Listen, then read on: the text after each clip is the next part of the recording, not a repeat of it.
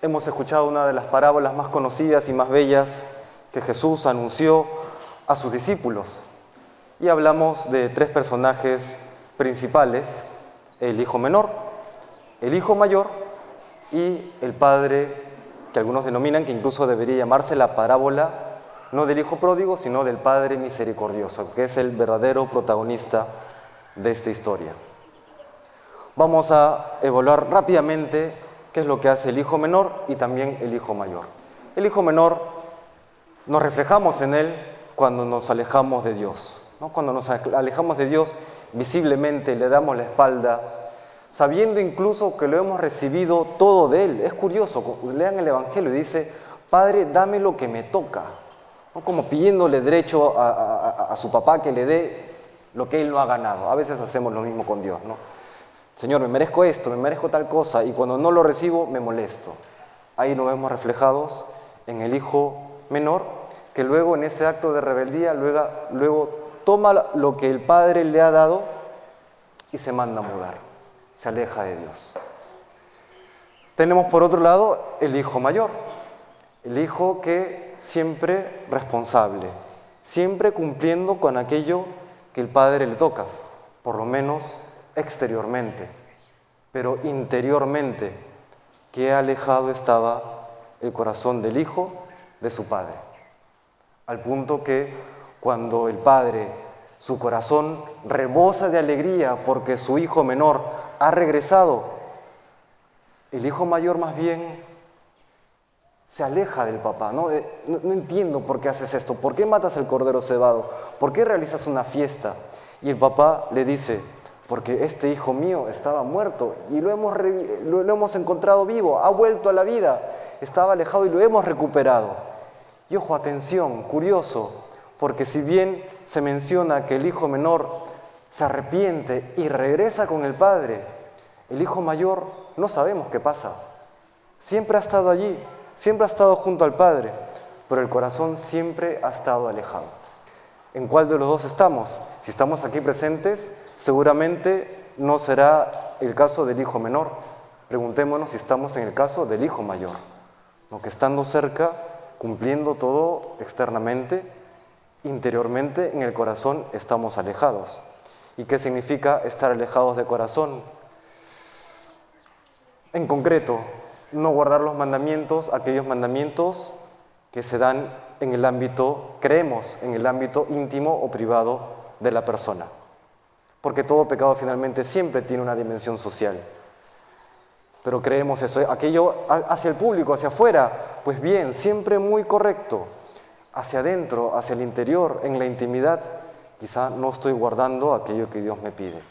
Alguna persona decía, pero padre, eso significa pues someter mi inteligencia, ¿no? Es, no pensar. Y, y una persona muy inteligente escuchaba que decía esto y es la respuesta correcta. Creer en Dios y tener fe y vivir cristianamente no significa renunciar a la inteligencia, significa confiar en la inteligencia de Cristo. Qué bien dicho, ¿no? Vivir con fe no significa renunciar a la inteligencia, una especie de fideísmo protestante. No, no es eso. Significa que yo confío en una inteligencia mayor, que es la inteligencia de Cristo, que se plasma, que se presenta, que se concreta en los mandamientos. Tengámoslo presente cuando a veces tengamos dudas y luchemos intelectualmente con aquello que sabemos que Dios me pide, pero no lo entiendo o no me gusta. Allí está nuestro bien. ¿En cuál de los dos estamos nosotros? ¿En el hijo mayor? ¿En el hijo menor? ¿Una mezcla de ambos seguramente? Pues el día de hoy el Señor contrasta el corazón humano con el corazón de Dios. El corazón de los hijos, todos nosotros, con el corazón del Padre con mayúscula, nuestro Padre Celestial. ¿Cómo es ese corazón de Padre? Y fíjense la frase que hoy nos regala San Pablo, eh, hemos escuchado en la segunda lectura de la segunda carta a los Corintios, esta frase que es impresionante. Dice San Pablo, Dios mismo estaba en Cristo reconciliando el mundo consigo, sin pedirles cuenta de sus pecados. Sobrecoge. Dios, Dios mismo está reconciliando el mundo, cada uno de nosotros, en la cruz. buscándonos el corazón, buscando nuestra conversión, buscando nuestra salvación, sin pedirle, sin pedirnos cuentas de nuestros pecados, sin reprocharnos nada, sin reprocharnos nada. ¿Qué significa esto? Que el perdón de Dios, Él nos lo regala. Dios nos regala su perdón. Pero hay ciertas condiciones para acoger ese perdón. Porque como todo regalo, Dios nos da ese regalo, pero tú lo tienes que recibir. ¿Qué significa ese recibir? Acoger su perdón. ¿Y cómo se acoge el perdón? Arrepiéntete, cambie de vida. A veces cuesta cambiar de vida porque a veces el, pecado, los defectos están muy arraigados en el alma, es cierto. Pero arrepiéntete, comienza por allí, pídele perdón a Dios y sigue luchando por superar esos pecados. Qué importante es. Ahí acogemos el perdón de Dios. ¿Cuál es el gran peligro? El gran peligro es caer en el desánimo. Eso es dejar de confiar en Dios, dejar de acoger su perdón. ¿Cómo es el perdón de Dios? Es este perdón que no, pide, que no nos pide cuentas de nuestros pecados, solamente de que acojamos su misericordia. Y fíjense, lo vemos también en, en la parábola del Padre, que también debería sobrecogernos. Y los invito luego a meditar eh, esta parábola ya en casa, en silencio. Léanlo, degústenlo poco a poco, ¿no? ¿Cómo es este Padre? Es un Padre, un Padre Dios, el Padre Dios, ¿no? Que sufre por nuestro amor. Dios sufre por nuestro amor. Es un Dios que no necesita nada porque es Dios, pero porque nos ama ha querido sufrir por nosotros. Pero ¿cómo así? Si Dios es Dios. Bueno, es que Dios se hizo hombre. Y Dios, Jesucristo, es verdadero Dios y verdadero hombre. Y si bien como Dios, como decía Aristóteles, es impasible, pero por tener un corazón humano al cual ha quedado unido para siempre, sufre por amor a nosotros. Dios ha querido sufrir por amor a nosotros. Y eso se expresa ya en la historia de la salvación y en la historia personal de cada uno una inversión de lo que debería ser la realidad. La realidad debería ser que nosotros buscamos a Dios con toda nuestra vida, el sumo bien, la fuente de la felicidad. Y sin embargo es al revés. Es Dios quien nos busca. Es Dios quien se arrodilla, quien viene a nuestro encuentro, quien, se abaja, quien está constantemente esperando a que demos la mínima señal de querer acoger su perdón. Ese es Dios. Dios es un Dios que sufre por amor a nosotros. Dios es un Dios que, hecho hombre, ha ido a la cruz por nosotros, ha, dado su vida por nosotros. ¿Y no lo vamos a coger? Si tenemos un Dios que nos ama así y un Dios que nos perdona siempre, ¿no vamos a cogernos a su perdón? ¿Volveremos a pecar? ¿Volveremos en nuestros esfuerzos por volver a pecar? ¿Por alejarnos de Él? Qué ingratos somos a veces, ¿no? Qué ingratos. Pero acojamos el perdón de Dios. Yo me preguntaba, ¿y cuál será el motivo por el que, sabiendo que tenemos un Dios que nos perdona siempre, lo único que tenemos que hacer es arrepentirnos de corazón y acercarte al confesionario? Es lo único que hay que hacer. ¿Hace cuánto no te confiesas? Lanzo la pregunta, ¿no? Bueno, lo único que hay que hacer, arrepiéntete y acércate al confesionario, que que bueno, hay sacerdotes algunos un poco renegones, pero hay otros que no. Acércate al que no es renegón y ya está, ¿no? Pídele perdón a Dios a través del confesionario. ¿Y por qué a veces no le pedimos perdón?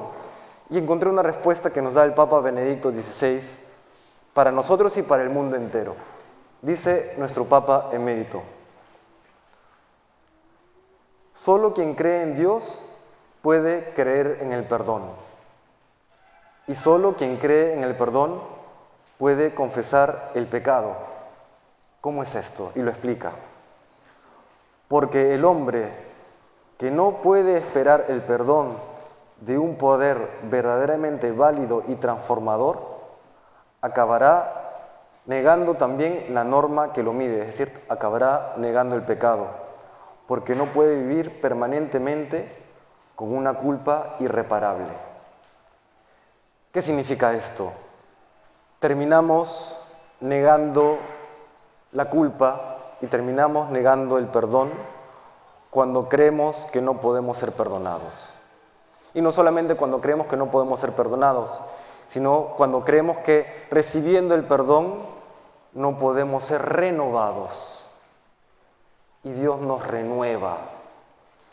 Cuando le pedimos perdón, nos renueva, nos transforma, nos da la gracia para no volver a pecar. Lo sabemos por los sacramentos. Los sacramentos, el, sacramento de la reconciliación o de la confesión, tiene dos efectos. Por eso es tan importante confesarse regularmente, porque tiene dos efectos. El primero, y archiconocido, el perdón de tus pecados. Y el segundo, no sé qué tan conocido, pero real, que cuando te confiesas, Dios te da la gracia para no volver a caer en aquello de lo cual te confiesas.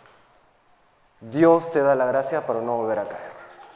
Pero Padre, la experiencia me dice otra cosa, que siempre caigo. Mira, mira, tranquilo. Porque un bebé que está aprendiendo a caminar, ¿acaso no cae siempre?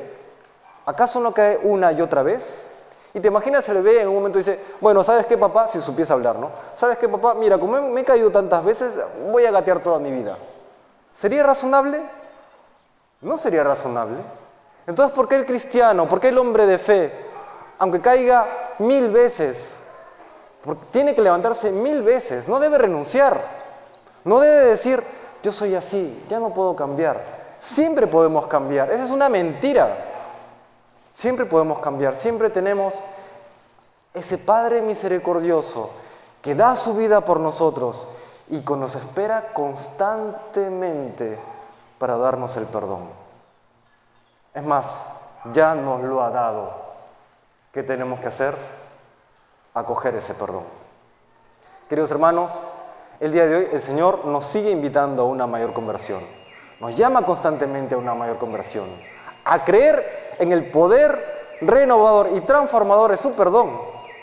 Y que viviendo esa misericordia de Dios también le digamos al mundo, hermano, hermanos, existe el pecado, pero también existe el perdón.